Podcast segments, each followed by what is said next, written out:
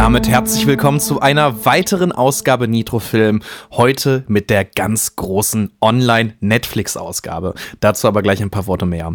Zuallererst herzlich willkommen, liebe Zuhörer und Zuhörerinnen in äh, ganz Deutschland, auf der ganzen Welt und natürlich auch herzlich willkommen an dich, Marvin, in Berlin. Vielen Dank, lieber Yannick. Ich freue mich auch wieder dabei zu sein, gerade weil der Film mich auch ja, kann ich schon mal vorwegnehmen, äh, ein wenig mitgenommen hat, ein wenig begeistert hat, im Guten wie im Schlechten. Oh. Deswegen freue ich mich über eine der beiden Filme heute sehr, über den wir sprechen werden. Äh, ja, ich glaube, das wird eine ziemlich spannende Ausgabe. Also wir haben auf jeden Fall ähm, aus, aus meiner ganz persönlichen Sicht, wir beide haben noch nicht über die Filme oder den Film, den, den du auch gesehen hattest, gesprochen. Aber ich glaube auf jeden Fall, dass wir da äh, viele auch Gegensätze finden, die man ganz gut miteinander vergleichen kann. Äh, bis dahin aber erstmal so ganz allgemein die Frage, wie war es seit der letzten Ausgabe? Was hast du so erlebt? Hast du viele Filme gucken können? Ja, auf jeden Fall habe ich einiges nachgeholt. Ich kann ja schon mal so ein bisschen foreshadowen, was vielleicht dann auch noch besprochen wird. Also wie der Wind sich hebt, ist jetzt zum Beispiel eines der letzten großen Filme von äh, dem Studio Ghibli. Meisterregisseur, wo jetzt gerade der japanische Name mir natürlich auf der Zunge liegt und ich ihn gar nicht nachschauen muss. Äh, ähm, Hayao Miyazaki. Miyazaki. Auf jeden ja, Fall. Ja, genau. Miyazaki auch und ich glaube, ah, nee, ich will es nicht probieren. Ich hab's, ich hab's mal gekonnt. Okay. Ähm, den habe ich jetzt mal nachgeholt. Ähm, den werde ich wahrscheinlich irgendwann mal in einer Special-Folge gerne vorstellen. Ähm, war, war ein interessantes Erlebnis. Aber eben auch andere Filme wie Soul, ähm, auch wieder ein Pixar-Film, äh, den ich wirklich toll fand. Äh, den zweiten Teil von Jumanji, wo ich erst dachte, warum wird er mir nochmal vorgeschlagen und habe gar nicht erkannt, dass es ein zweiter mhm. Teil ist. Ähm, ja, äh, noch ein paar andere schöne Filme. Also ein ähm, paar, paar äh, Schmuckstücke für Special-Folgen sind auf jeden Fall dabei. Ja, ich, ich habe tatsächlich ähm, zwei, ich habe ja Disney Plus, ich weiß nicht, ob du das auch schon äh, dir, dir angetan hast, aber ich habe tatsächlich bisher noch nicht schauen können Soul und Encanto. Äh, dabei bin ich ja ein großer, Encanto? eigentlich sogar, also primär Pixar-Film. Das ist auch so ein Disney-Animationsfilm, der irgendwie, also nicht von allen gut bewertet wurde, aber auch spannend ist. Aber die beiden Sachen habe ich auf jeden Fall auf der Liste. Soul als großer Pixar-Fan und Encanto als grundsätzlich Animationsfilm-Fan sind beide auf der Liste. Also Stimmt, da, von dem äh, habe ich sogar mal Werbung gesehen. Ja, der sah, äh, der sah mhm. interessant aus und vor allem sehr, sehr hochwertig wieder produziert. Ja, ja, ja, ja genau. Ähm, cool. Nee, also ich war tatsächlich in der, in der letzten Zeit, ich bin ja so ein ganz, ganz großer Fan von auch, also unterhaltsame Filme, aber auf, auf einer niveau, niveauvollen Ebene.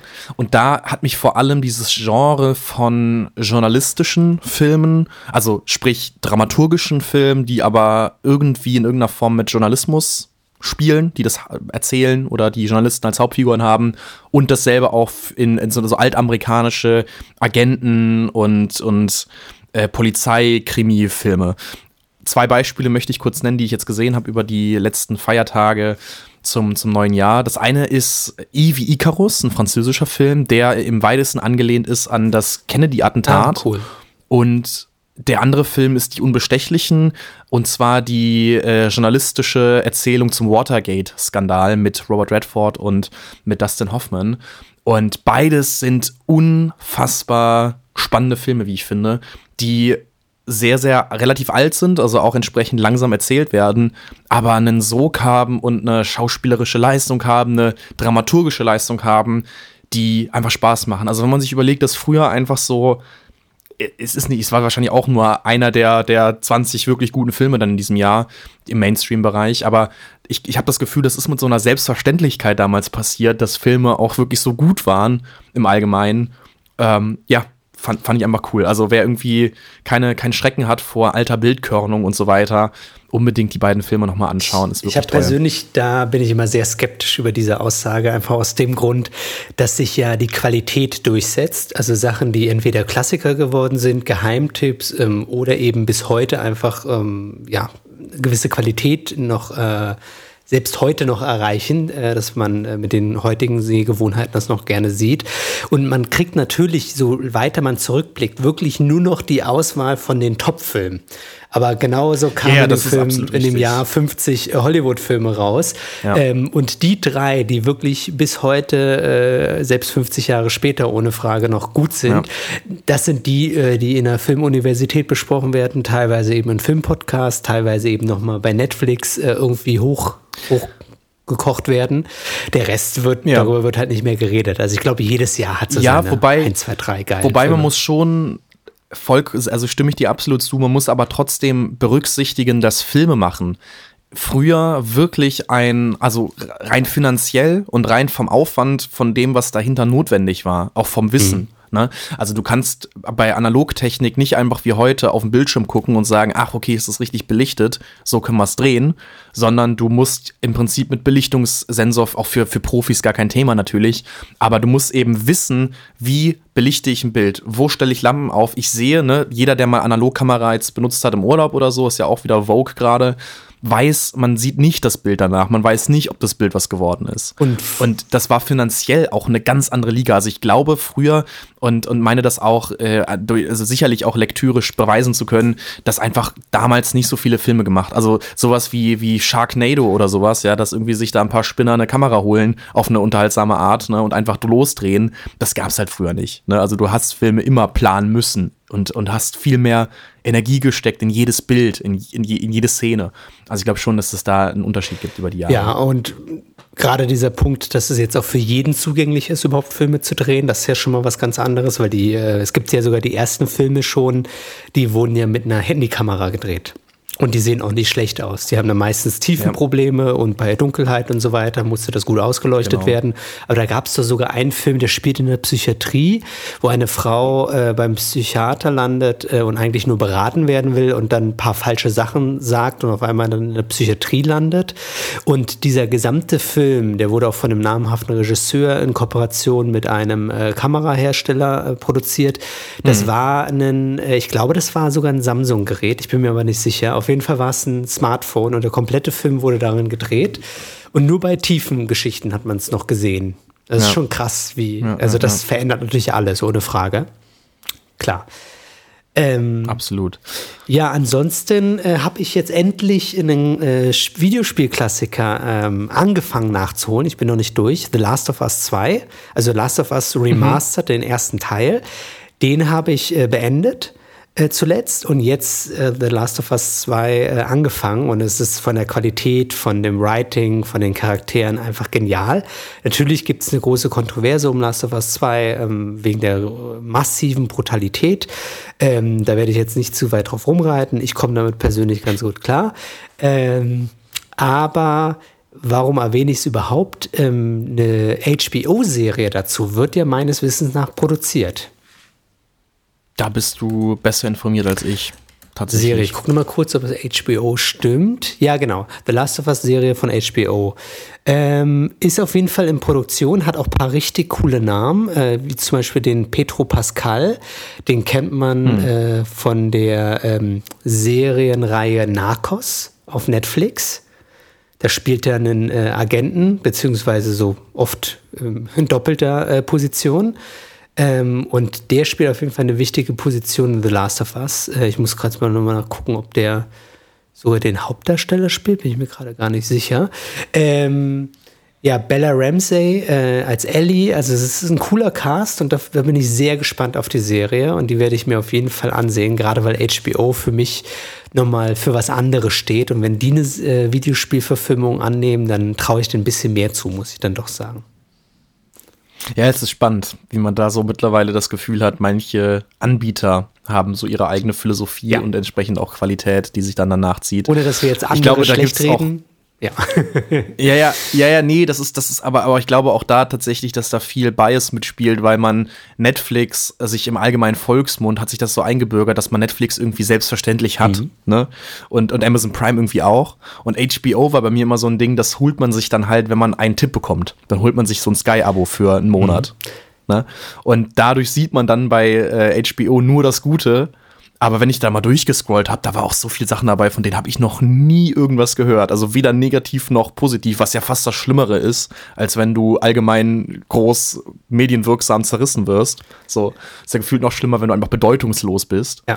Und ähm, aber ich weiß voll, was du meinst. Also die Sachen, die man bei HBO sieht, da gab es echt ein paar richtige Knaller so dabei. Also Sky als deutscher Vertriebspartner dann wiederum. Aber äh, ich weiß, was du meinst. Absolut. Ich glaube auch in Europa hat sich einfach HBO in der Hinsicht nie so stark durchgesetzt, weil in Amerika meines Wissens nach gibt es ja für den normalen Fernseh Konsumenten ja so Packages, die man sich kaufen kann, so wurde ja. mir das mal erklärt. Und da gibt es eben das HBO-Package. Und äh, gerade in Zeiten, wo äh, Sopranos groß waren und viele andere tolle Serien, hatte irgendwie jeder dritte Amerikaner, habe ich mal gehört, ich weiß nicht, ob es stimmt, irgendwie das HBO-Package mhm. auch mal für einen Monat. Das ist natürlich dann was ganz anderes von der Verbreitung, also mhm. vergleichbar wie wie Netflix. Also jetzt. Naja, man, man, muss es, man muss es tatsächlich auch, auch in Deutschland oder generell hier dem europäischen Raum einfach tatsächlich auf die Lizenzen schieben. Also HBO ist ja eigentlich Warner Brothers und das wiederum ist ja dann äh, Time Warner, sonst was Company.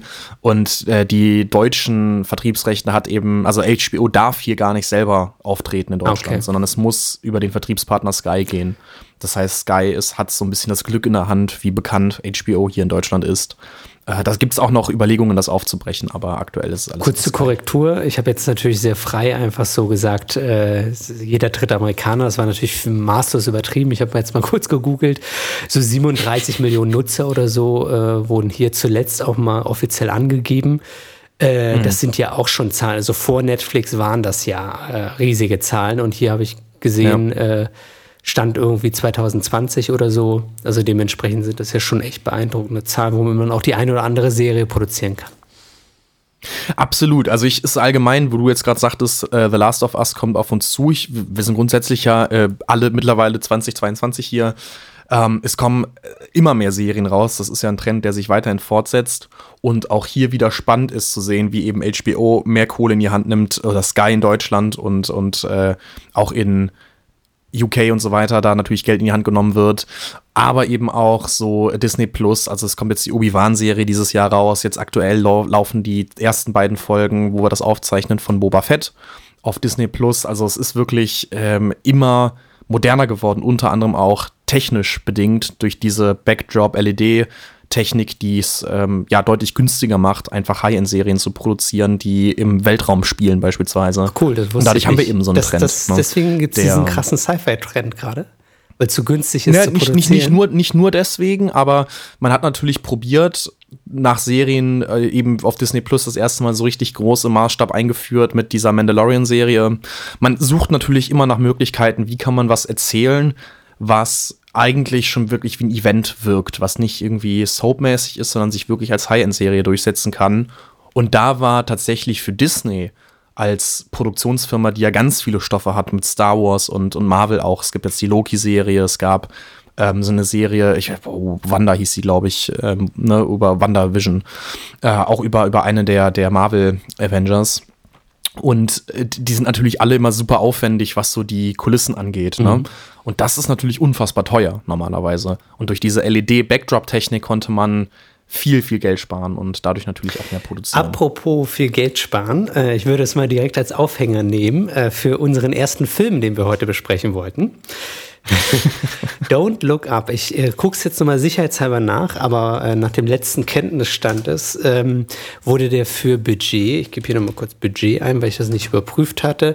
Genau, hier wird ein Budget von 75 Millionen Dollar angegeben. Ich habe mhm. öfters mal um die 100 Millionen gehört in verschiedenen Artikeln ähm, und auch Vergleichswerte zu normalerweise äh, das so diese Katastrophenfilme, weil Don't Look Up ist letztendlich ja auch ein Katastrophenfilm, ja eher sogar in diesen 150 200 Millionen plus äh, ähm, äh, rangieren, ähm, dass der Film auch sehr, sehr effizient gedreht worden sein soll und produziert worden sein soll. Ähm, genau, also finde ich ganz cool. Also ich lese hier gerade Deep Impact auf 75 Millionen Dollar. Also das sind ja alles so klar für uns beide, also wenn wir überhaupt eine Million hätten, wären wir ja schon glücklich. Aber um einen Film zu produzieren, der Größenordnung mit den Schauspielern, äh, empfand ich das auch als normale Entwicklung. Also das, das ist eigentlich das Überraschende. Ja. Also bei den Schauspielern noch genau. das Budget so gering halten zu können. Ich muss aber tatsächlich sagen, wir gehen da gleich konkret drauf ein, man sieht es ihm aber auch an, wie ich finde, ja. Also es, es ist kein, kein äh, Blockbuster-Niveau, wie man jetzt bei diversen, bei einem Nolan-Film irgendwie die Welt zerstört sehen würde, wahrscheinlich. Und da können, kann ich aber, auch gerne noch ein bisschen ähm, Kontext genau. geben, um das gleich auszunutzen. Ähm, es ist natürlich auch so, dass Don't Look Up ein Film ist, wo ich das erste Mal das Gefühl habe, der wurde in erster Linie für Netflix produziert. Ich weiß, wenn man sich damit äh, auseinandersetzt, wird man noch mehr Filme finden und Filme, die es schon viel früher gemacht haben. Ich sage nur in meiner Wahrnehmung. Und was ich gegoogelt mhm. habe, war, ähm, der Film lief irgendwie am 9. und 10. Dezember äh, 2021 noch in vereinzelten Kinos. Das vermute ich mal, damit der äh, für Oscars und Co. überhaupt antreten darf. Absolut richtig. Ähm, ansonsten war die weltweite Veröffentlichung eben auf Netflix am 24. Dezember, auch ein äh, schö schönes Datum, äh, ähm, letzten Jahres. Also es ist ein ganz klarer Netflix-Film und ich finde, dafür ist wieder 75 Millionen, wenn man überlegt, wie viele Serien sie dafür produzieren könnten, hm. ähm, ist das schon beeindruckend. Aber ja, man merkt es an. Das ist so, ist irgendwie so Double A. Aber. Ja, ja, also ja. ich, ich, absolut, ich weiß genau, was du meinst. Also da, wie gesagt, da können wir gerne gleich nochmal auch in, im Vergleich als im, im, im Fazit am Ende durch, äh, durchgehen. Mhm. Äh, vielleicht nochmal für all die, die einfach der Kontext interessiert und damit äh, wir da auch ähm, nochmal so die die Beispiele nennen. Tatsächlich ist so Irishman oder so Marty Scorsese-Film äh, sehr, sehr groß schon gewesen, der auch, ich glaube, nochmal um ein Vielfaches teurer war als dieser Film, alleine aufgrund der Schauspieler auch. War ja auch für die Oscars ähm, nominiert, das war ja auch so ein Oscar-Bait-Film. Net Netflix ja. hat sich aber auch nicht nehmen lassen zu sagen, okay, äh, ich glaube, der Film wurde von Verleihern abgelehnt und dann hat Netflix gesagt, gut, das nehmen wir quasi als Medienpush jetzt ne? mhm. und ähm, machen hier ein Angebot, das Scorsese nicht ablehnen konnte. Ähm, entsprechend, also es gab schon einige Filme auch von Netflix, die auch einen Hype hatten, die auch größer waren. Ne? Also es ist auch ein Tom Hanks-Film zuletzt, äh, der, der, wo auch diese deutsche Schauspielerin aus Systemsprengerin dabei war. Ich glaube, cool. Ende der Welt oder sowas hieß der. Also es gibt äh, sehr, sehr viel, es, es gibt noch zahlreiche andere Netflix-Filme. Aber ich stimme dir zu, dass der Film auch, und da sind wir eigentlich noch mal äh, bei den Vorinfos dabei, äh, natürlich jetzt auch vom Erfolg her noch mal einiges gecrashed hat. Ne? Also der Film gilt ja mittlerweile als einer der ja, ich glaube, ist, ist über in den Top 3. Also jetzt zuletzt Red Notice war auch ein sehr, sehr großer Netflix-Film mit Ryan Reynolds und mit äh, Dwayne Johnson, mhm. der irgendwie alle Rekorde gebrochen hatte. Und das ist erst kürzlich gewesen. Jetzt kommt dieser Film raus und hat jetzt mittlerweile, wir sind jetzt drei Wochen nach Weihnachten etwa, hat der Film schon wieder alle Rekorde gebrochen von Red Notice. Also der ist in den Top 2 oder Top 3 mittlerweile. Ähm, von den, von, genau, insofern auf jeden Fall. Redest, meinst ja nicht von den Kino, erfolgreichsten Netflix-Filmen. Netflix, genau, nee, genau. erfolgreichsten, genau. Aber das ist ja, ist ja also eine enorm wichtige Zahl ja. so. Ähm, insofern auf jeden Fall ein Film, über den es sich lohnt zu sprechen. Und äh, genau, wenn, wenn, du, wenn du Lust hast, kannst du ja gerne gleich mal zusammenfassen, worum es eigentlich geht. Das war so den, ähm, den Rahmen einmal Sehr erfahren. gerne. Ich würde vorher noch mal ganz kurz zum Cast und so weiter. Also warum äh, ist es vielleicht für den einen oder anderen interessant, sich äh, darüber Gedanken zu machen oder über den Film? Ähm, erstmal, es ist ein Leonardo DiCaprio-Film. Ähm, und Jennifer Lawrence äh, spielt auch so ein bisschen den Counterpart zu ihm, aber gleich äh, ebenwürdig. Meryl Streep sp äh, spielt in dem äh, Film äh, die Präsidentin äh, von Amerika. Also das ist das, was wir vorhin angedeutet haben vom Cast her. Ähm, der Regisseur ist eben auch ein toller Regisseur, der sich schon Verdienst gemacht hat, der eben eine sehr, sehr spannende Historie hat. Ähm, und zuletzt zum Beispiel auch mit Weiß, der zweite Mann oder Big Short sich einen großen Namen gemacht hat und eben ganz ursprünglich, und das ist jetzt nochmal, weswegen ich so weit ausgeholt habe, ursprünglich mal von 1995 bis 2007 die Saturday Night Live äh, da eben mit als Drehbuchautor äh, mitgearbeitet hat. Also sein neuester Film schafft es eben, viele große Hollywood-Leute zu gewinnen, für ein Umweltthema letztendlich, also für den Umgang äh, mit, mit unserem Planeten, ähm, mit sehr viel Satire und Humorelementen. Und jetzt zum Plot sozusagen. Ähm, eine Doktorandin der Astronomie, äh, das ist dann gespielt von, also diese Person ist dann gespielt von Jennifer Lawrence, ähm, findet einen sehr auffälligen Kometen in einem Sonnensystem, beziehungsweise nicht Sonnensystem, sondern in einem Milchstraßenähnlichen System. Ich habe gerade vergessen, wie sie das genannt haben im Film, äh, der sehr auffällig ist. Ähm, und sie ist auch die Erstentdeckerin, deswegen wird er auch nach ihr benannt. Das ist dann auch so ein Running Gag, der den ganzen Film überläuft. Ähm, und ihr Professor, der das nicht nur bestätigt, sondern auch berechnet, Größe, Umlaufbahn, Flugbahn und so weiter, ist eben Leonardo DiCaprio. Und was die beiden entdecken, ist, dass dieser ähm, roundabout 10 Kilometer breite ähm, Meteor oder Meteorit ähm, das Potenzial hat, eben ein Planetenkiller zu sein und in dem Kontext eben die Erde zu zerstören. Und dass er von den Berechnungen zu 100 Prozent innerhalb von den nächsten, oder was hat er am Ende, hat er sich korrigiert, das war ganz süß, 99,98 Prozent, wo dann äh, der andere sagt, ach, also es sind doch nicht 100 Prozent, wusste ich es doch. Äh, ihr Wissenschaftler seid nie ehrlich oder irgendwie sowas. Äh, der berechnet, dass dieser ähm, Komet in sechs Monaten auf die Erde zukommt äh, oder auf sie ähm, ja, trifft und letztendlich alles Leben, so wie wir es kennen, äh, nicht nur durch den Einschlag äh, zerstört, sondern eben auch durch den Tsunami, der dann ausgelöst wird. Einmal die komplette Welt, äh, so wie wir sie kennen. Und dann versuchen sie das eben ähm, ja, an die Präsidentin zu bringen, ans Fernsehen zu bringen und stellen fest, dass ähm, die Welt sich ge äh, gewandelt hat und äh, so eine Präsidentin, die sehr stark an Trump an, anspielt, so von der Art her, wie sie ist, äh, sich halt mehr für ihre Wiederwahl und für die äh, Newsquoten interessiert, als um das Ende der Welt. Und genauso auch die Medien äh, sagen, naja, ist ja nur einer von vielen Spinnern, die das behaupten. Ähm, hm. Und genau dieser Konflikt, äh, ob wir das ernst nehmen oder nicht, ist halt eine klare Anspielung auf die äh, Umweltkatastrophen, die uns bevorstehen mit dem be äh, bevorstehenden Klimawandel. Huh. Ja, sehr schön zusammengefasst. Äh, witzigerweise auch nur für alle, die den Film jetzt sehen, eben nicht auf Corona angelehnt. Äh, da wollen wir jetzt auch gar nicht groß rein, das Thema, sondern tatsächlich angelehnt gewesen auf den Klimawandel. Äh, wenn du jetzt kurz mal in ein, zwei Sätzen sagen müsstest, wie der Film jetzt bei dir bewertet wird, wie der so angekommen ist. Was würdest du zu Don't Look Up jetzt so also sagen? Also ich, hat er dir gefallen? Ähm, grundsätzlich hat er mir erst nicht gefallen. Man muss aber dazu auch wissen, dass ich ein Typ bin, der äh, zum Lachen in den Keller geht. ähm, und am ehesten bei mir wirkt noch eine Satire. Und dann hat es irgendwann Klick gemacht. Für mich ist der Idiocracy 2.0. Und habe ich ein paar Mal gehört, ja. Lustig, Durchaus. also ich habe es mir jetzt so ausgedacht, ich habe es nirgendwo gelesen, aber cool, wenn du das, äh, wenn es auch andere gibt, die das ähnlich sehen. Ja. Ähm, und durch diesen Satireanteil, dadurch, dass wenn man ähm, Trump sehr gut verfolgt hat oder sehr intensiv, so ganz viele Anspielungen, Sätze, die er so eins zu eins so gesagt hat, dann von der Präsidentin oder ihrem Sohn hört. Äh, sie hat natürlich ihren Sohn als zweitwichtigsten Mann da eingesetzt äh, im, im Weißen Office und nicht irgendwie irgendjemand, der das seit Jahren macht. ähm, wenn man all diese Anspielungen sieht und unsere Gesellschaft heute und auch wie wir mit dieser Katastrophe der Pandemie umgegangen sind im Verhältnis zu wie werden die Katastrophen in 20, 30 Jahren sein, ähm, dann fand ich ihn immer und immer besser.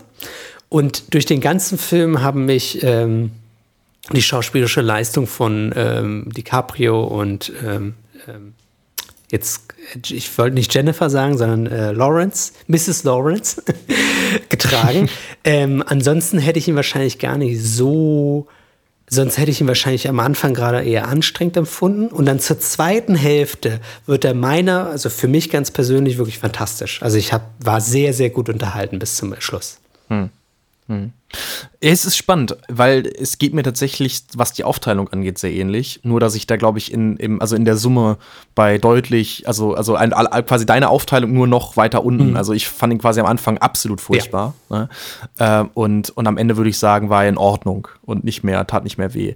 Ähm, ich, ich glaube tatsächlich, um mal auf die thematische Ebene zu kommen, was mich so bewertungstechnisch daran interessiert und auch was, was dich dazu oder was du dazu denkst. Ich meine, allgemein muss man sagen, ohne, ohne das jetzt weiter äh, vertiefen zu wollen, Richtung Spoiler, Don't Look Up bezieht sich eben, ich meine, wir haben gerade erzählt, es gibt diesen Kometen, der, der, der fliegt auf die Erde zu und eigentlich steckt in diesem Titel natürlich die Form der Realitätsverweigerung, die in Sachen äh, Klimaschutz etc. womöglich Leuten attestiert wird. Also das heißt, es geht darum, guckt doch nach oben, ihr seht doch den, den Kometen irgendwann, guckt doch äh, nach, nach äh, an die Antarktis, ihr seht doch, wie, die, wie das Eis da wegschmilzt. Ähm, und, und die Leute sagen eben, nö, ich gucke jetzt nicht nach oben. Obwohl ich sagen würde, dass das passiert äh, ja in der zweiten Hälfte und deswegen glaube ich, ist der auch besser. In der ersten Hälfte ist schon eher dieses ganze äh, Medienrummel, wie äh, dass äh, heutzutage jeder ähm, Forscher, jeder Mensch, der irgendwie vor der Kamera äh, kommt, dass der erstmal ein Medientraining erhält, Medientraining erhält, hm. ja, weil genau. ansonsten es einfach sehr anstrengend ist, ihm zu folgen. Und da gibt es so ganz viele Dinge, wo ich sagen muss, ähm, die fand ich intelligent dargestellt. Also zum Beispiel hm. die beiden äh, Ast, äh, Astronomen ähm, sind natürlich Mathematiker äh, in zweiter, zweiter Hinsicht und in erster Hinsicht Physiker. Ähm, da geht es natürlich enorm viel darum, auch zu erklären, warum sie sich so sicher sind, dass nach den Berechnungen der Komet einstürzt. Hm. Und da gibt es eine schöne Szene am Anfang des Films, wo der eine Kollege, der irgendwie von der NASA äh, für den Schutz zuständig ist, also eine sehr hohe Position hat, sagt eben Leonardo, äh, aber ähm, no math, also kein, kein Mathe bitte. Kein Mathe, mm, wenn du genau. äh, in der Show bist. Und er sagt, but it's all math. math. So, und ähm, in diesem Moment musste ich halt schon sehr schmunzeln, äh, weil es so gut auf den Punkt bringt, dass äh, die Menschen heutzutage wollen selbst so ernste Themen oder ob, ob es Corona ist oder so weiter, zu einem gewissen Thema oder einer Pandemie also ein Entertainment-Faktor muss mit drin sein oder dass jemand sehr reduziert, sehr klar, sehr unkompliziert sprechen kann. Mhm. Wenn er zu viel aus, äh, ausholt, wenn er zu viel ausführt, auch von den theoretischen, schalten die Leute im Kopf einfach ab. Absolut. Was, was mir so von der, also ich wollte es quasi einmal so von hinten, du hast vollkommen recht, dass das ähm, in der ersten äh, Hälfte ist tatsächlich mehr um die entpolitisierte Gesellschaft im Allgemeinen geht und um die Medien ja. und äh, wie damit umgegangen wird, wie Wissenschaftskommunikation sein könnte und, und ja. das, das sind so die thematischen Sachen. Was ich meinte ist, sorry. Nee, was ich meine, vom, vom hinten aufzuzäumen, ist, dass der Titel natürlich hier thematisch einen Fokus gibt, worum, worum geht es im Allgemeinen. Und das ist ja eigentlich eben, ähm, also das andere ist natürlich hinleitend dazu, aber dass es natürlich um diese, so eine Form von Realitätsverweigerung geht und dadurch soll sich natürlich dann diese Satire auch füttern, dass du eben dastehst und, und eben Leute hast, die sich wirklich auf, ein, auf, ein, auf die alltäglichste Situation reduziert deutlich machen, wie bescheuert das ist, wenn man diesen ganzen 99 Prozent übereinstimmenden Wissenschaftlern nicht glaubt. Das ist wie, als würde ich sagen, ich gucke jetzt nicht nach oben, weil ich will einfach nicht sehen, dass es regnet oder dass dieser Komet auf mich zuknallt.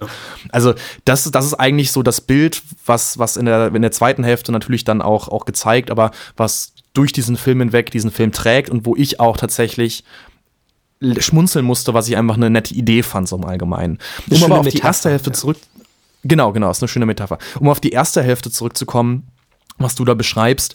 Ähm, ich, ich fand tatsächlich, was ich so schrecklich fand an der ersten Hälfte, was mich total genervt hat, ist eigentlich die Überziehung. Also der Film meint es viel zu gut mit dieser Überziehung und Überzeichnung der miserablen, angeblich miserablen Wissenschaftskommunikation. Und das spiegelt sich dann auch in der Schauspielerei wieder. Du sagtest, die beiden Lawrence und DiCaprio hätten nicht durchgetragen. Bei mir war es tatsächlich eben genau das Gegenteil. Wir lernen gerade eigentlich, man kann halten von den Wissenschaftlern, was man will. Man kann Streeklager sein, man kann Drostenlager sein, völlig egal. Mhm. Hat auch nichts mit Corona zu tun, aber man sieht eigentlich, dass die Corona ähm, Kommunikation. Was, was wissen, Leute fangen auf einmal an, sich zwei Stunden lang NDR-Podcast reinzuziehen, wo es nur um äh, Zellen geht und um ja. sonst was. Ne? Also die Wissenschaftskommunikation an sich, auch von einem Brinkmann, der super plastisch, super einfach komplexe äh, Prozesse darstellt. Ja? Also die Wissenschaftskommunikation ist eben viel, viel besser geworden und viel, viel besser als das. Und mir dann anzuschauen, wie DiCaprio wirklich wie so ein Autist soll nicht negativ gegenüber Autisten sein, aber wirklich da zittern, Schweiß, als hätte er gerade einen Anfall, ja, da in der, in der Szene sitzt, ist das für mich einfach dermaßen überzogen und dermaßen überzeichnet, dass das in, im, im Kern ich das Gefühl habe, der Film nimmt sich selber überhaupt nicht ernst. Also hier, hier geht irgendwie so viel verloren und das ist aber das, das, das, das reiht sich hier aneinander und wird gesprengt von soapartigen Szenen. Also Jonah Hill ist auch wieder mit dabei, der, der ein toller Schauspieler ist. Wolf of Wall Street, super, ne? Aber wenn da irgendwelche, also wirklich pipi kaka furzhumor hier reingestreut äh, wird, weiß ich die ganze Zeit nicht, ist das jetzt ein Film von Adam McKay, der halt The Big Short gemacht hat? Aber es fühlt sich eigentlich die ganze Zeit an wie Bad Neighbors, wo irgendwie zig Fäkalhumor-Sachen zusammengestreut werden und das geht mir in der ersten halben Stunde dermaßen auf den Senkel. Gerade, also das ist auch der Problem des Anfangs. Also da stimme ich dir zu, dass zum Beispiel auch die Entwicklung von DiCaprio äh, von total übernervös und nimmt da irgendwie, wie heißt nochmal diese eine Droge, die man in Amerika überall bekommt zum äh, Xanax, äh, zur Beruhigung. Ja, ich, ich, irgendwie so ja, ähnlich genau, heißt sie. Ähm, dass er das wirklich auch braucht, um nicht total äh, auszuticken. Ähm, und dann aber von der ersten Show und der ersten Bestätigung dann zu diesem Typen, der super, super klar vor der Kamera ist. Die Entwicklung war mir viel zu schnell und viel zu äh, unrealistisch. Ähm, ich verstehe, dass du den ersten Teil da sagst, er ist, das ist er ist völlig übertrieben gewesen vom Schauspielerischen her. Ich habe es von einer anderen Perspektive betrachtet. Ähm, wer das erforscht, das ist ja eher sehr zufallsbedingt wer einen Kometen findet. Und dass ausgerechnet diese beiden Menschen die einzigen auf dem Planeten waren, die das zu diesem Zeitpunkt wussten, ähm, ist so in dem hm. Konstrukt der Geschichte realistisch, ist vorstellbar. Mhm. Ähm, und dass man, dass diese Leute eben ja, das eine Glückssache ist, ob die Medien erfahren sind oder nicht, ob die komisch sprechen oder nicht, ob die lispeln oder mhm. nicht, ob die ähm, überhaupt Lust haben, vor die Kamera zu treten. Also ich könnte mir auch vorstellen, dass es mal in der Zukunft jemand gibt, der das Ende der Menschheit irgendwie äh, herausfindet und sagt, nee, da, also mhm. ich kann es euch aufschreiben und erklären, aber ich setze mich vor keiner Kamera, ich habe auf den Stress keinen Bock. Mhm. Weißt du, was ich meine? Das ist absolut möglich. Nur, aber ja. ja. absolut, aber das, das, ist auch die, die Frage, die ich mir gestellt habe. So, warum sitzt der NASA-Typ nicht einfach da? Das ne, fand also, ich auch bescheuert. Ne, das ist, weil, weil der Typ ist, der, der hatte, ne, und das ist ja auch normal. Also es gibt ja de, de facto ist ja Drosten zwar, gut, der ist nebenbei auch einer der bekanntesten Wissenschaftler weltweit, was das angeht auf dem Gebiet, aber äh, es gibt eben auch absichtlich genau aus dem Grund ja Wiss Wissenschaftskommunikatoren, ja. die extra dafür da sind, nicht am Teleskop zu sitzen, sondern die Ergebnisse zu präsentieren. Ja, total. Ne, also ähm, das ist einfach inkohärent. So, ich ne? glaube, ne? sie haben es damit begründet, dass sie es ihnen nicht wegnehmen wollte, weil es ja ihre äh, Erforschung ist und der Typ einfach auch sehr korrekt war bis zum Ende des Films. Ähm, ich fand es aber auch, man hat gemerkt, dass es eine Drehbuchentscheidung war. Und am Ende ist es dann doch mehr eine Satire die das, äh, also da mhm. können wir schon mal äh, vielleicht sagen, es ist ein Mini-Spoiler, aber so beginnt der Film eben, dass die beiden äh, von einer äh, ja, soapartigen äh, News-Sendung sind, die schon mehr Soap sind als eine richtige News-Sendung. Und äh, der äh, Hauptmoderator macht einfach nur die ganze Zeit frivolen äh, Witze und die Moderatorin ist einfach so eine Ende der 30er noch chirurgisch äh, aufgepimpte mhm. Moderatorin, die eigentlich äh, die ganze Zeit nur auf Leonardo DiCaprio geil ist. Ähm, und die beiden dann in dieser Kombination mit diesen zwei Wissenschaftlern, die beide super nervös sind und der eine erklärt es viel zu kompliziert und die andere rastet komplett aus. Diese Kombination ähm, fand ich so vom Drehbuch her, ich verstehe, dass sie dahin wollten.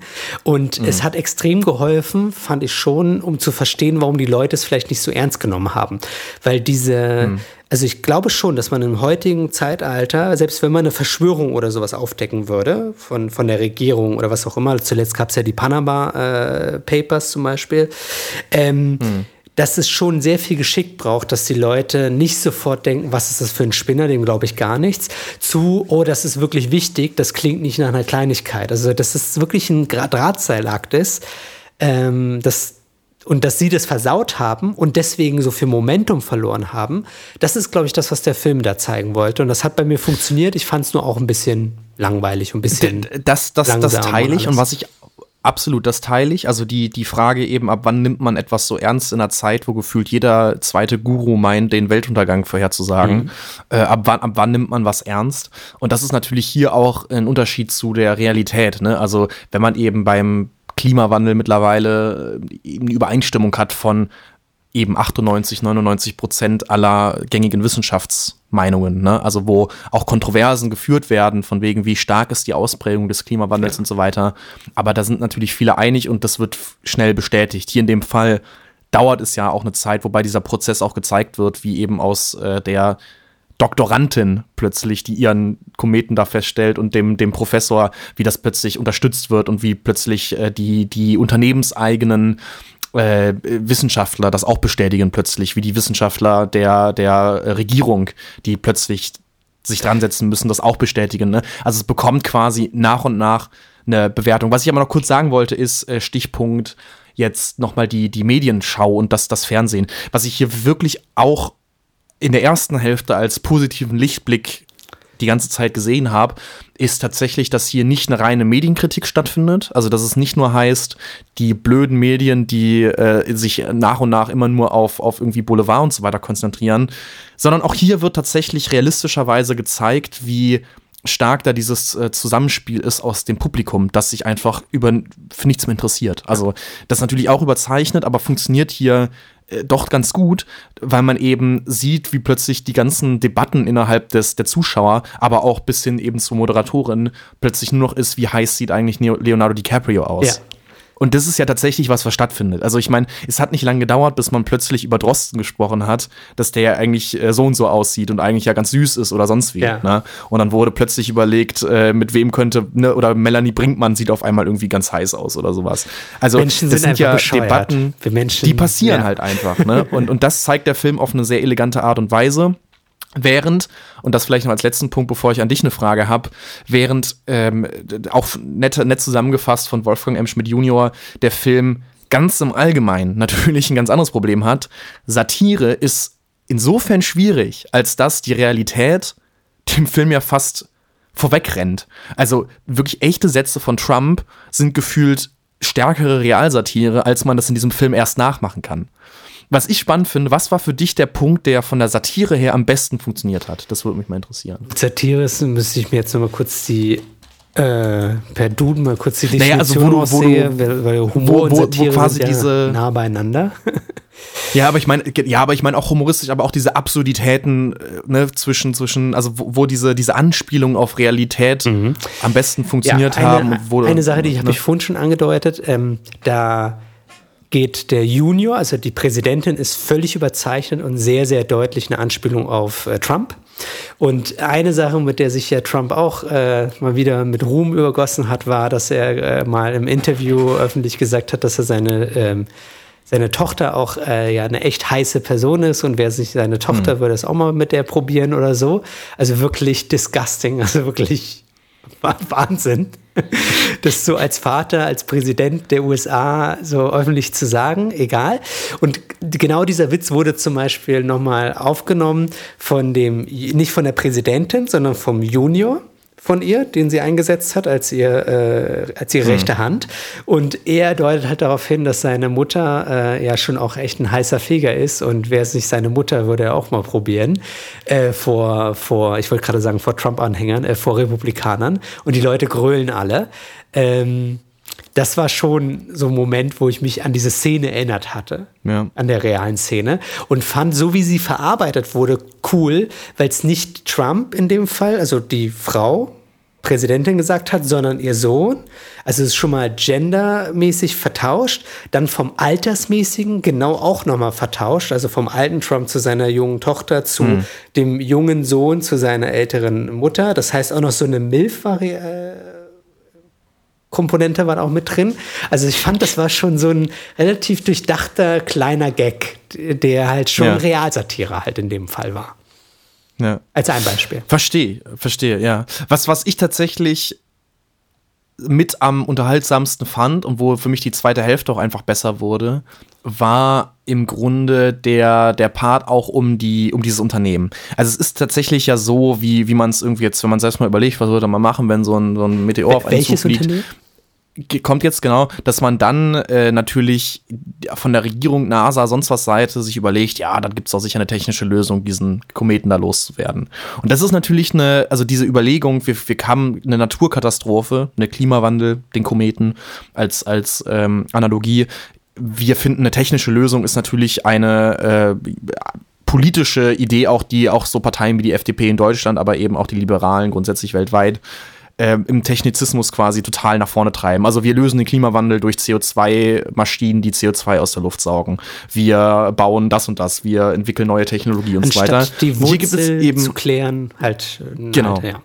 Und hier gibt es eben auch dieses Unternehmen Bash heißt das, das Bash im Grunde das im Grunde erstmal mit daran arbeitet, also natürlich auch äh, zig, zig Technologien hat, die an Apple und Co. irgendwie erinnern lassen, aber die haben natürlich auch ihre Methode mit irgendwie Atombomben und so mit der NASA zusammen, wie man das los wird und so weiter, die aber im Kern irgendwann die komplette Mission eigentlich abbrechen, weil sie Oh, jetzt hast du aber schon hart gespoilert, weil ich muss Ach, sagen. Das ist doch ein Film, den kann man doch nicht spoilern. Also für mich war das. Also, die Geschichte ist gesehen. so dünn wie ein Haar, Alter. Ich habe mir nichts da, angeguckt dazu, also wirklich gar nichts. Ja. Ich habe einfach nur gesehen, neuer Film mit Leonardo DiCaprio und einfach raufgeklickt. Und muss sagen, ja. ich fand den Twist schon gut, weil ich wusste, dass irgendein Twist kommt. Ja. Aber in diesem Moment, wo es dann passiert, dachte man sich so, ach, ihr Wichser. Ja, wir piepen, vielleicht piepen wir es einmal weg und gut ist. Okay. Aber äh, um, um, um nicht weiter, um es nicht zu kompliziert beim ja. Rausschneiden zu machen, ähm, jedenfalls ist diese Kritik oder diese, diese Geschichte an der Stelle, was, was dieses Unternehmen angeht, sehr, sehr gelungen, wie ich finde, weil in der kompletten weiteren Bewältigung dieses Unternehmen, also dieser Krise sozusagen, dieses Unternehmen eine Rolle spielt und man eben genau gezeigt bekommt, wo die Grenzen, wo die Chancen, aber wo eben auch die wahnsinnigen Grenzen von ähm, Ideologien in die Richtung sind. Also von wegen, wir lösen einfach Probleme von übermorgen mit Technik, die wir heute noch gar nicht erfunden haben oder die teils da ist, aber nicht ausgereift ist und so weiter. Ja. Ähm, und das, das finde ich, hat der Film eine Satire aufgebaut, die sehr, sehr schön mit dieser Art von Meinung umgeht und das mal ein bisschen durchdekliniert ja. und das fand ich sehr gut. Ich fand auch noch wichtig bei dieser Satire ist, ähm, dass dieses typische Unternehmens-Company-Gewäsch, man fragt einen Forscher, geht das? Und er sagt, ja, mit einer großen Wahrscheinlichkeit wird das funktionieren. Es ist gerade die beste Wahl, 70 Prozent. Wenn das nicht klappt, dann gehen wir die und die Schritte. Das machen wir jetzt hm. als nächstes. Eine Company, wenn du fragst, die hat das gleiche Ergebnis, 70 Prozent, sagt, äh, es ist die best, das beste Ergebnis, was unsere Forscher gemeinsam schaffen konnten. Äh, es wird funktionieren, die Leute können sich darauf äh, verlassen. Weißt du, was ich meine? So völlig übertrieben. ja, ja. So, es wäre nicht mal notwendig gewesen, dass sie es so übertrieben machen, aber sie machen es halt. Ähm, ja. Und es gibt keinen Zweifel. Und alle Leute, die zweifeln, verlieren ihren Job. ähm, ja, ja. Absolut, also teile ich absolut. Und auch die Pointe, also da werde ich jetzt definitiv nichts zu sagen, für, äh, zu, zu, zum Filmende sozusagen hin, so wie alles ausgeht, ist für all diejenigen natürlich nochmal spannend. Also, äh, ne, wir sind auch hier im Podcast absolut nicht da, um irgendwelche politischen Meinungen äh, zu fördern. Also, wir sind ja kein Propaganda-Podcast hier, sondern es geht vielmehr darum, sich allgemein zu überlegen, was auch, also, ich, ich habe mich oft gefragt, wie können Leute hinter Leuten wie, wie Trump oder hier eben dieser Präsidentin hinterherlaufen, ne? Hm.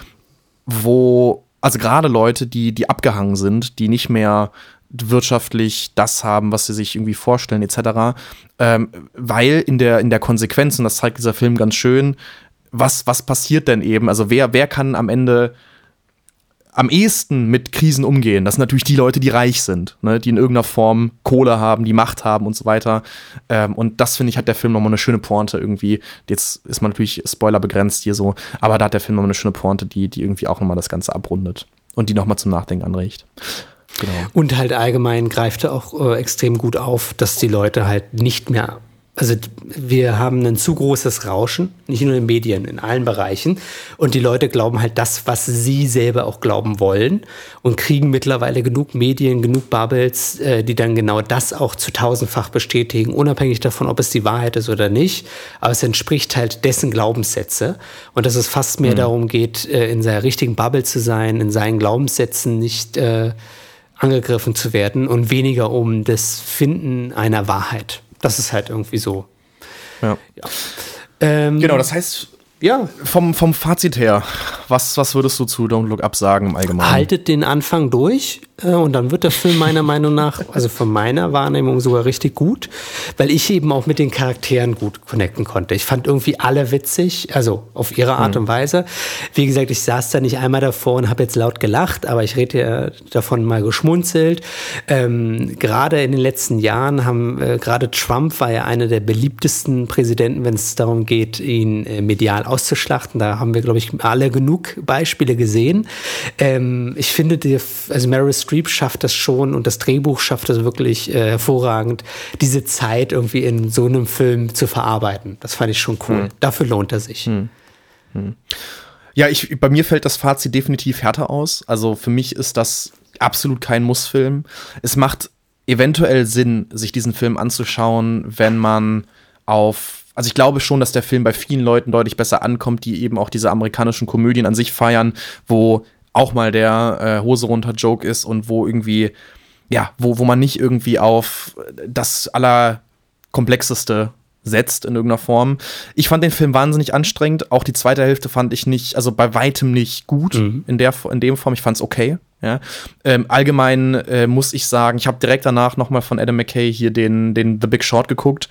Und The Big Short ist einfach ein unfassbar intelligenter Film, der nicht nur super gut dramaturgisch geschrieben ist und den Kapitalismus in sich auf den Punkt bringt oder die Kritik daran, sondern der gleichzeitig sich selber reflektiert als Film, vierte Wandbrüche hat und es schafft, das Medium zu reflektieren.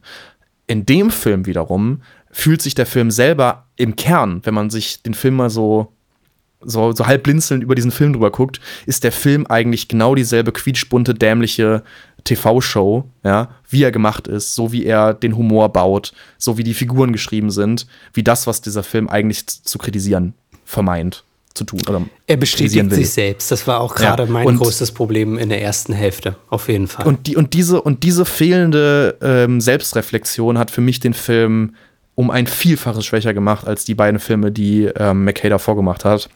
Und das ist der Punkt, warum ich bei Don't Look Up auch sage, es hat einige tolle Momente. Es ist toll, wenn darüber Leute zum Nachdenken gebracht werden, ja.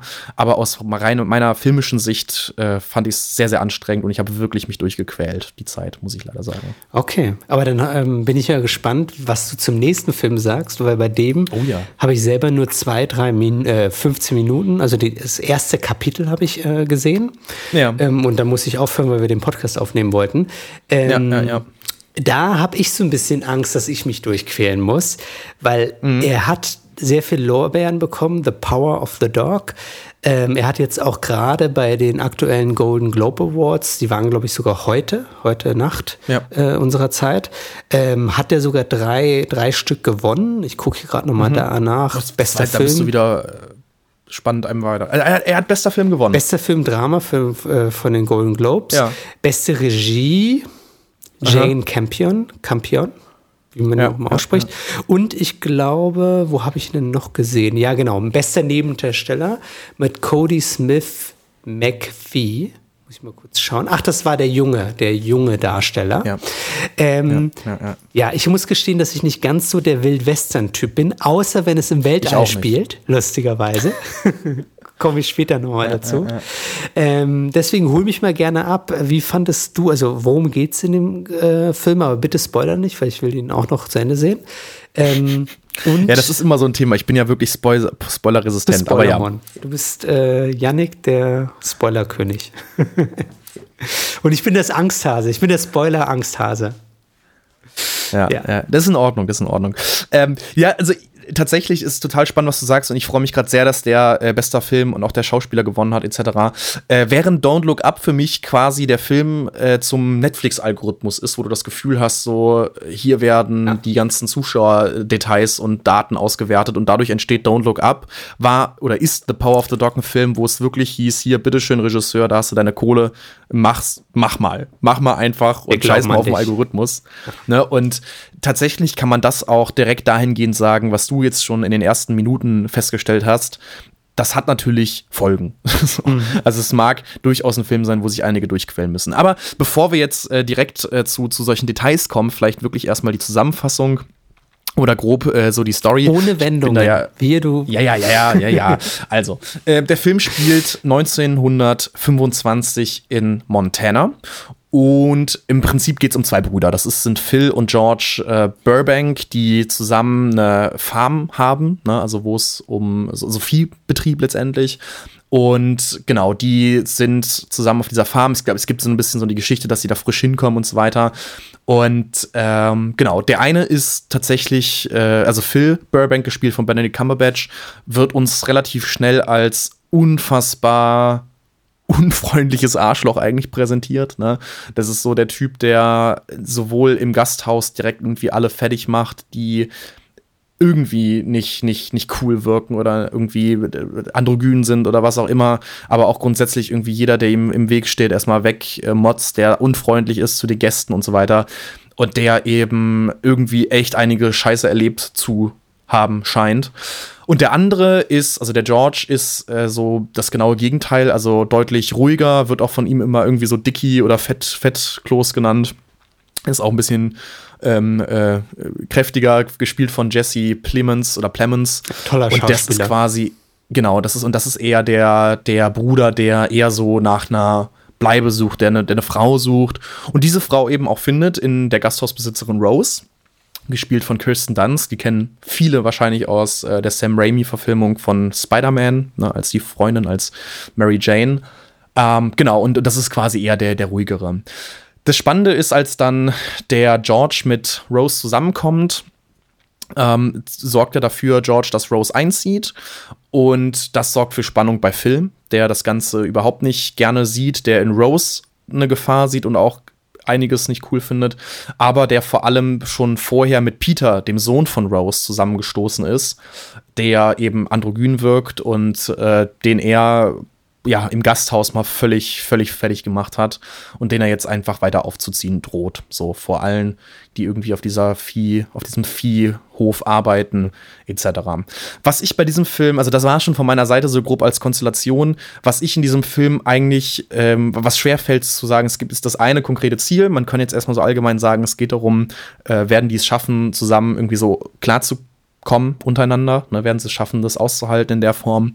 Oder äh, wo knallt's? Ne? Es gibt jetzt aber nicht quasi das eine Ziel, so er muss den äh, großen, er muss das, das goldene Pferd aus dem Gebirge retten oder so, sondern es ist tatsächlich eher die Frage, so was passiert mit diesem mit dieser Personenkonstellation? Werden die zusammen aushalten? Werden die irgendwann es schaffen, das zusammen zu leben, ohne hab, sich den Kopf abzureißen? Ich habe gehofft, dass du sagst, dass es da noch mal irgendeine Story gibt und nicht einfach nur ein Charakterspiel weil ich ja eigentlich ein riesiger Fanboy bin von Cumberbatch. Mhm. Ähm, muss aber gestehen, bei dem Film, ich habe wie gesagt erst die ersten 10, 15 Minuten gesehen, ist sein Charakter für mich schon so anstrengend und unsympathisch. Mhm. Ähm, ja, ja, kriegt er nochmal die Kurve, dass äh, dieser Phil Burbank, den er spielt, nochmal irgendwie mehr Facetten bekommt? Oder ist er eigentlich die ganze Zeit dieser grantige, äh, smarte, aber doch.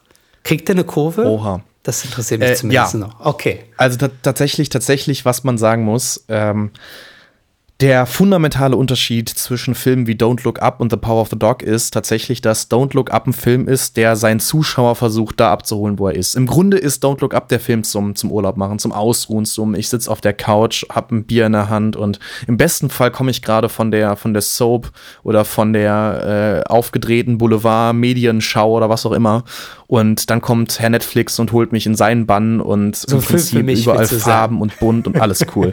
ne, aber halt ein Film, der wirklich darauf ausgelegt ist, dass man, dass einem nicht langweilig ist. Ich dachte das gerade, der Algorithmus hat davor mal gecheckt, wann schalten sie aus, möglichst alle müssen dranbleiben, es soll für jeden was dabei sein und am Ende ist die Message irgendwie noch da und äh, trotzdem ist Jonah Hill da, der einmal irgendwie im, im, im Bilddrittel unten hinkotzt irgendwo. Also was auch immer, so, ne, das muss alles dabei sein.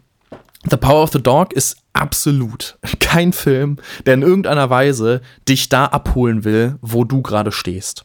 Und trotzdem ist The Power of the Dog von der Konstruktion, von der Dramaturgie, von dem Schauspiel, von der, vor allem von der Figurenkonstellation und ich möchte gleich einen Punkt aus der Film, ähm, aus, der, aus der Art, wie wir Filme machen, äh, gerne noch hervorheben, aber ist, was das alles angeht, einfach brillant. Das muss man einfach sagen.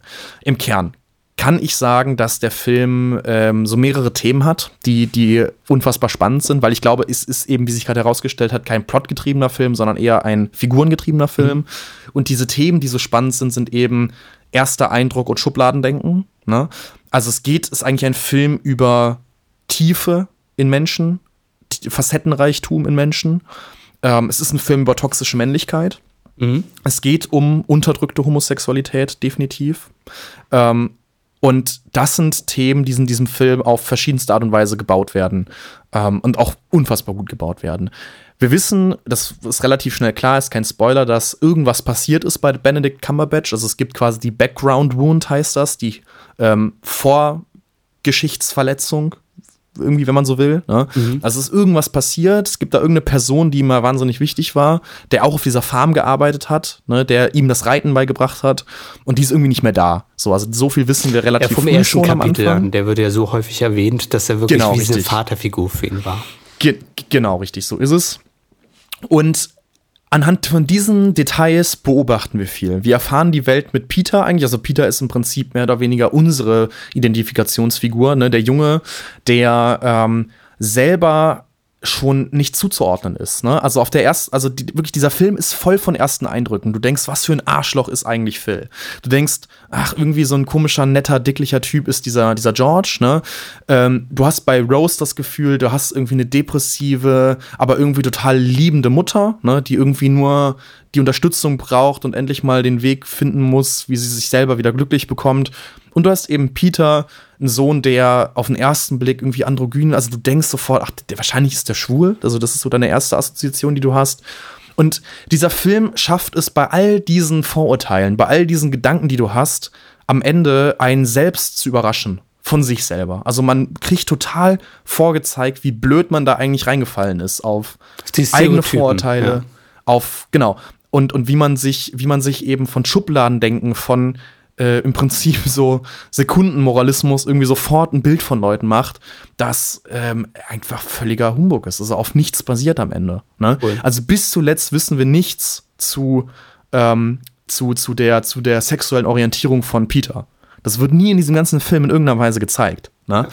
Und das ist einfach, ähm, also ich möchte es an, eine, an einer Stelle noch konkretisieren. Ähm, es gibt im Film, und das ist das, was ich gerade meinte, aus, der, aus, der, aus dem Filmemachen sozusagen eine, eine Arbeit, mit der, man, mit der man gut Filme machen kann. In der Schauspielarbeit gibt es den sogenannten Status. Und das empfehle ich euch allen, die gerne mal was Neues haben möchten, wenn sie auf einen Film, einen Film gucken und wenn sie auf was achten möchten, was sie davor vielleicht noch nicht bemerkt haben in der Form bewusst. Ähm, ein Schauspieler oder zwei Rollen, also nur jede Szene hat in sich eigentlich eine Dramaturgie, ganz häufig, wo ein Schauspieler in einem Status beginnt. Das heißt, ich habe einen Schauspieler A, in dem Fall Benedict Cumberbatch, der ähm, wahnsinnig dominant ist, ne? der durch sein Aussehen, durch durch sein Auftreten sofort im Hochstatus ist. Das heißt, er ist die, die dominante Rolle. Und dann gibt es einen zweiten Schauspieler, der, das nennt sich dann Tiefstatus, entsprechend dominiert wird, der unterwürfig ist durch Verschiedenes. So ein Status kann manifestiert werden durch eine Körperhaltung, durch ein Auftreten, durch ein Aussehen aber eben nicht nur. Und da wird dann am Ende äh, der Facettenreichtum auch innerhalb dieser Szenen so wahnsinnig deutlich und auch dieses Schubladendenken, weil das Spannendste eigentlich in Szenen ist, sprich Szenendramaturgie, wenn sich ein Statuswechsel vollzieht. Das heißt, in jeder guten Schauspielübung, ne, also es ist eigentlich in den kleinen, in den ersten zehn Aufgaben schon meist mit drin, übt man einfach mal, wie es sich verhält, wenn sich der Status wechselt. Also wenn plötzlich der schmächtige, kleine, dünne Typ in den Hochstatus kommt vor dem böse, kräftigen, männlich aussehenden Mann. Ne? Das wäre dieser Wandel. Genau. Charakterwandel, und, die und, ne? und, und, und diese Spannung und diese Spannungen, die da gezeigt werden, sind nicht nur unfassbar gut umgesetzt, also sowohl auf bildlich metaph metaphorischer Ebene, sondern auch wirklich ganz konkret innerhalb der Szenen, dass man ähm, bei diesem Film einfach unfassbar viel lernen kann und auch sieht, wie gutes Filmemachen funktioniert. Cool. Klingt jedoch auch nach der Bestätigung meiner Vermutung, dass es schon so ein eher ein Arthouse, eher Richtung ähm, ja, Kammerspiel wäre jetzt zu viel, aber zumindest äh, charakterlich den totalen Fokus hat und jetzt nicht mehr Action oder sowas dazu kommt, sondern wahrscheinlich mehr wunderschöne ähm, Aufnahmen von der Landschaft, weil äh, gerade so auch die Viehherden mhm. oder so, das war sehr beeindruckend. Aber ich vermute mal jetzt weniger äh, actionlastige Szenen, wie er zum Beispiel fast von dieser Viehherde zertrampelt wird oder sowas. Nein, sondern darum geht es auch nicht. Eher Schauspiel im klassischen Sinne zwischen den Charakteren. Ja, auch, aber eben auch mit wirklich Inhalt. Also, äh, ne, Schauspiel und Geschichte, es, es gibt nicht so viel Plot, es passiert viel zwischen den Figuren, aber die Aussage dessen, also was ist die Message dahinter, ne? Also Plädoyer für bestimmte Dinge. Das ist so durchexerziert und zeigt sich in so vielen Punkten. Also, wie gesagt, ich würde jetzt leider spoilern, wenn ich das äh, konkreter erzähle, ne? Aber äh, auch da, was passiert und was das dann bedeutet in der, in der, ähm, in der Aussage, das ist so durchdekliniert und so durchgearbeitet und macht ähm, ganz viel Spaß beim Zuschauen. Also das muss man sagen. Es ist ein Film, der ist anstrengend, gerade in der ersten Hälfte und man muss ihn sich erarbeiten. Aber gerade weil es anstrengend ist, also nur durch diese Anstrengung in der ersten Hälfte, kann der Film einem das alles vorzeigen. Also mir als, als Zuschauer, dem zuschauenden Subjekt, den Spiegel vorhalten. Ja, sodass am Ende auch diese, diese, äh, die Botschaften in irgendeiner Weise aufgehen, auf eine, auf eine gute Art und Weise aufgehen. Cool. Und Genau, und das, das will der Film aber auch. Also man erkennt das an so Sachen wie dem Soundtrack. Der Soundtrack ist ständig dissonant. Er wird nicht aufgelöst. Ja? Also der Soundtrack ist die ganze Zeit so, ah, und es ist Spannung. Und ab der zweiten Hälfte passiert tatsächlich, ähm, dadurch, dass, dass eben eine Figurenwechsel passiert, ne? also auch ein Statuswechsel, eine Ebenbürtigkeit entsteht, in dem Moment bekommt der Film auch einen Drive. Also dieses Anstrengende der ersten Hälfte geht dann wirklich okay. beinahe komplett flöten. Ne? Aber man merkt auch, dass, der, dass die Anstrengung der ersten Hälfte was wert war auf einmal. Ne? Also sie ist nicht umsonst. Und in dem Moment sieht man eben so Sachen wie Musik, die wirklich unfassbar rauskitzeln, was da ähm, an Spannung in der Luft äh, bleibt. Und ja, also das ist wirklich, ähm, wirklich, wirklich toll, wirklich toll umgesetzt.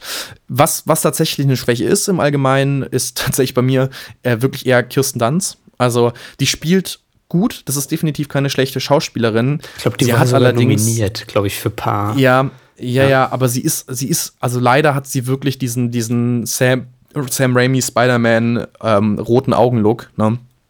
Durch den kompletten Film durch. Das ist mir irgendwann zu einseitig. Also, weil, also, ne, Schauspielerei zu bewerten ist natürlich eine komplexe Sache und es gibt da viele Dinge, die subjektiv sind. Im, im Kern die Frage, ob ich das, ihr das glaube, was sie da spielt. Bei mir hat sie es irgendwann überzogen. Also irgendwann war es für mich einfach eine, äh, also auch von der Figur her, ging das zu viel in eine, eine Richtung, die, die ich bei ihr einfach nicht mehr, nicht mehr sehen kann. So, und das, das war für mich so eine Schwäche die den Film insgesamt aber auf keinen Fall runterzieht oder so, sondern die weiterhin, äh, ja, den Film nicht, nicht groß tangiert, was das angeht. Es Im Großen und Ganzen kann man sagen, wenn man wirklich Lust hat, das ist wie, wie wenn man ein gutes, gutes Sachbuch liest, ähm, wenn man Lust hat, wirklich was zu lernen, wenn man Lust hat auf einen Film, der einen fordert, ne, der einen nicht da abholt, wo ich gerade sitze, sondern wo man mal zwei Schritte auf den Film zu gehen muss, ne, der Lust hat, sich danach wirklich auch viel über diesen Film zu beschäftigen und zu lesen, was man daraus interpretieren kann, der hat wirklich mit äh, The Power of the Dog einen ganz, ganz tollen Film an der Hand,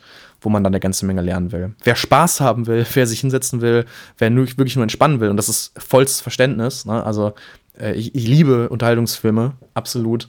Und äh, der Film wäre mit Sicherheit auch nicht das Richtige für, für solche Abende.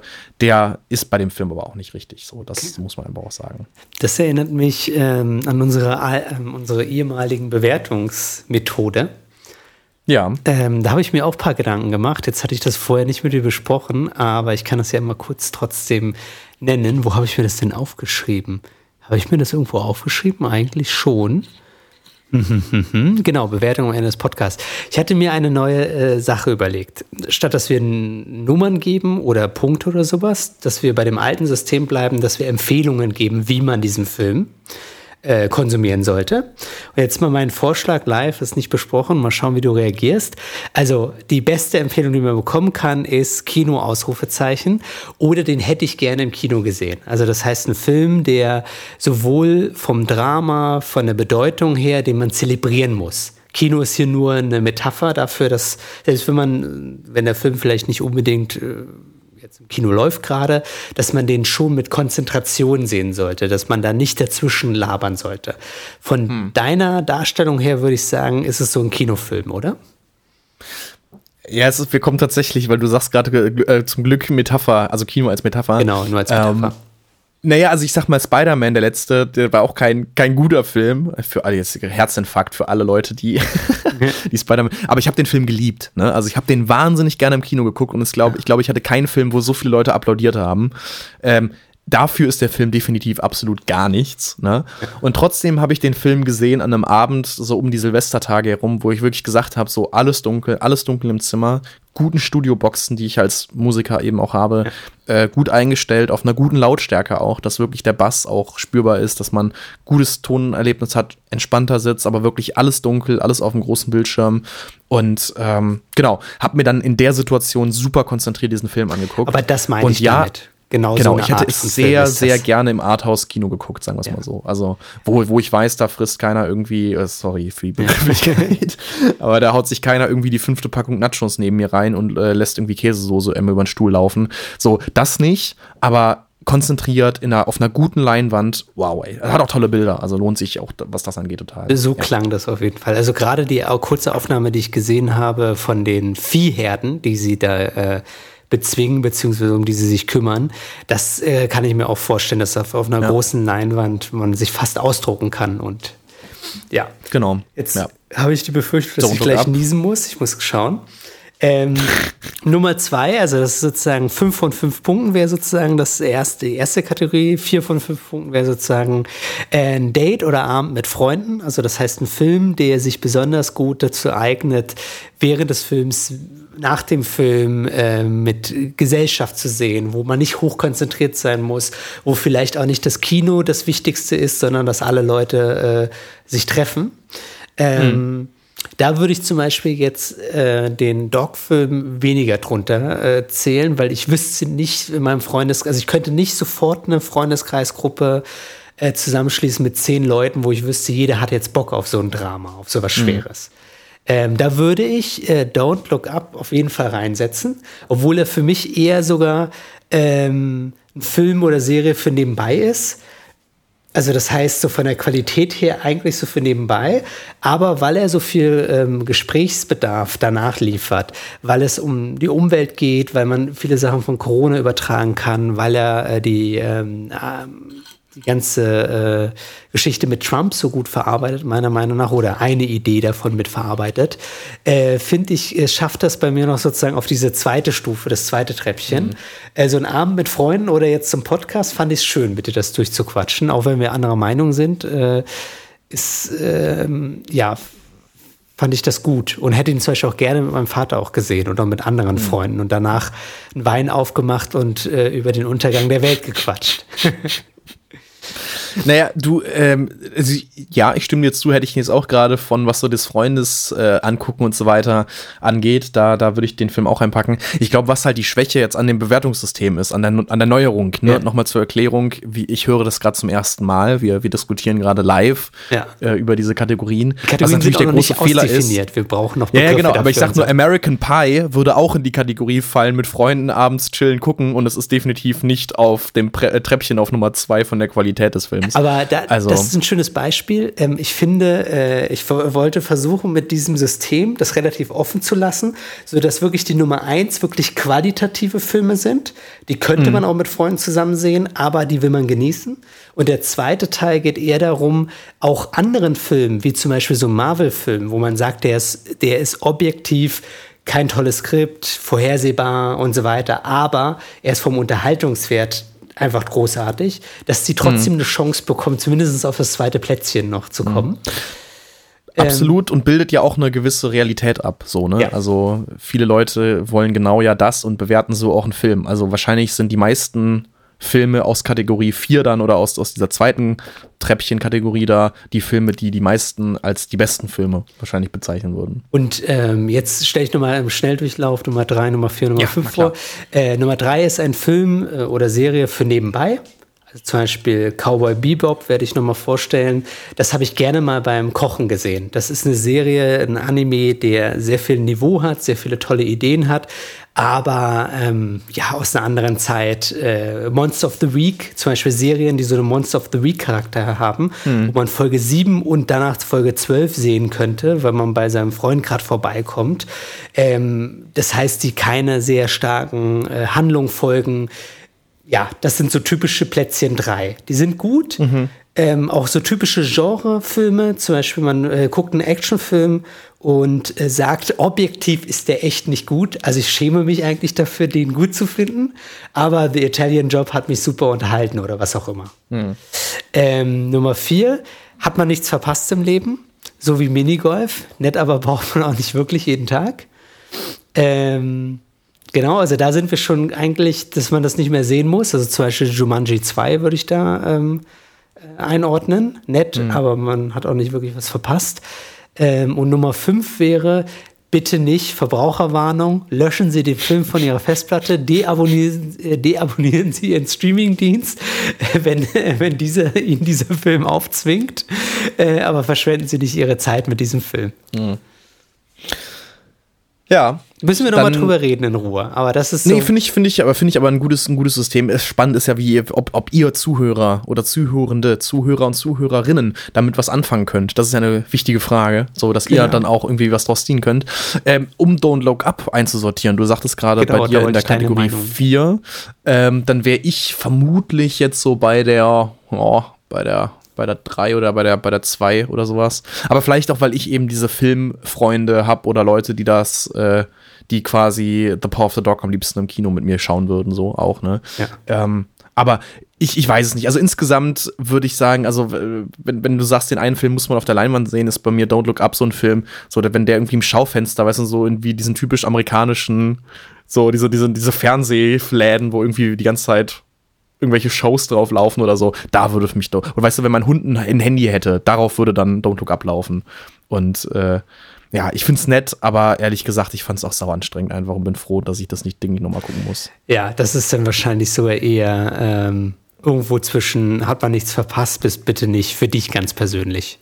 Ja, also dafür fand ich die zweite Hälfte in Teilen doch noch ganz, ganz spannend. Ich glaube, das Hauptproblem ist, was mich an Don't Look Up dann wiederum nervt. Ich weiß nicht, ob das alle rausziehen, was natürlich irgendwo auch Meinung ist, aber ich weiß nicht, ob die Kritikpunkte, die hier drin stecken, ob die dann auch wirklich durch diese, dieses fehlende Selbstreflexionsding des Films, ob das dann auch durchkommt, sodass ich dann am Ende denke, so, boah, bitte nicht, dass jetzt am Ende alle den Film gucken und denken, damit hätten sie jetzt das Problem gelöst. Und ähm, ja, ich, äh, ja, absolut, du hast es gut, gut zusammengefasst. Cool. Ähm, wir werden die, diese Idee auf jeden Fall noch weiter ausarbeiten und ich werde dir noch bessere Überschriften mit äh, Yannick zusammen irgendwie äh, geben. Ähm, wir sind aber auch über Feedback natürlich, wären wir sehr erfreut. Weil ihr merkt schon, wir denken uns ein paar neue Sachen aus. Es wird auch in den nächsten Folgen hoffentlich noch mal das ein oder andere neue Format geben. Und dazu Feedback zu bekommen, äh, ob ihr sagt, nee, das ist ein Film, den könnt ihr euch schenken, oder ob ihr sagt, Don't Look Up, äh, noch nie war äh, ein Astrophysiker so sexy. Äh, schreibt uns das gerne bei, wo, wo kann man uns derzeit schreiben? Am besten auf jeden Fall bei Soundcloud, äh, als iTunes-Bewertung geht natürlich auch immer, bei Facebook theoretisch auch, auch wenn wir das alles mal nochmal überarbeiten müssen. Ja, gibt genug Kanäle und wird auch noch mehr Kanäle geben in Zukunft das Dosentelefon. Genau, das alte Dosentelefon, weil wir sind ja ein bisschen oldschoolig, ein bisschen Klassiker. Gerade ich werde in Zukunft über das Dosentelefon alles aufnehmen, was ich mache. Also ähm, verminderte Qualität der, äh, des Sounds, aber dafür mehr Realness, mehr Retro. Das bekommt ihr von mir. So ist es. Mehr Retro gibt es auch in der nächsten Ausgabe von uns ähm, in ein paar Wochen. Und bis dahin, weiß ich nicht, was, was geben wir noch mit? Viel Spaß beim Filme gucken? Ähm, ja, guckt mehr Filme, holt vor allem die, äh, die Filme, die jetzt auch nominiert wurden, nach und bereitet euch vor auf die Oscars äh, im März äh, 2022. Das klingt doch gut. Alles klar. Tschüss.